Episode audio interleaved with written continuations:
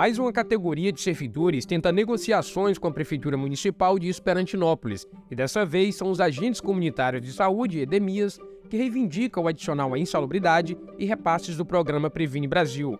De acordo com os agentes de saúde, a insalubridade é direito promulgado na emenda constitucional de número 120/22 e deveria ser repassado desde junho de 2022 para a categoria.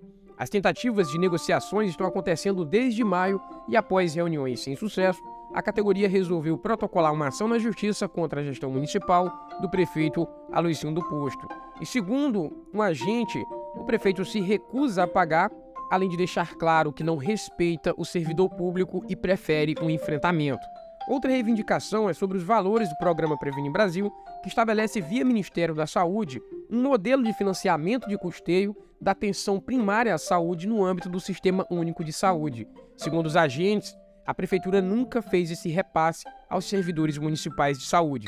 A prefeitura pode estar recebendo do Ministério da Saúde uma média por mês de 430 mil do programa Previne Brasil e esse dinheiro não está sendo repassado aos servidores que é garantido por resolução.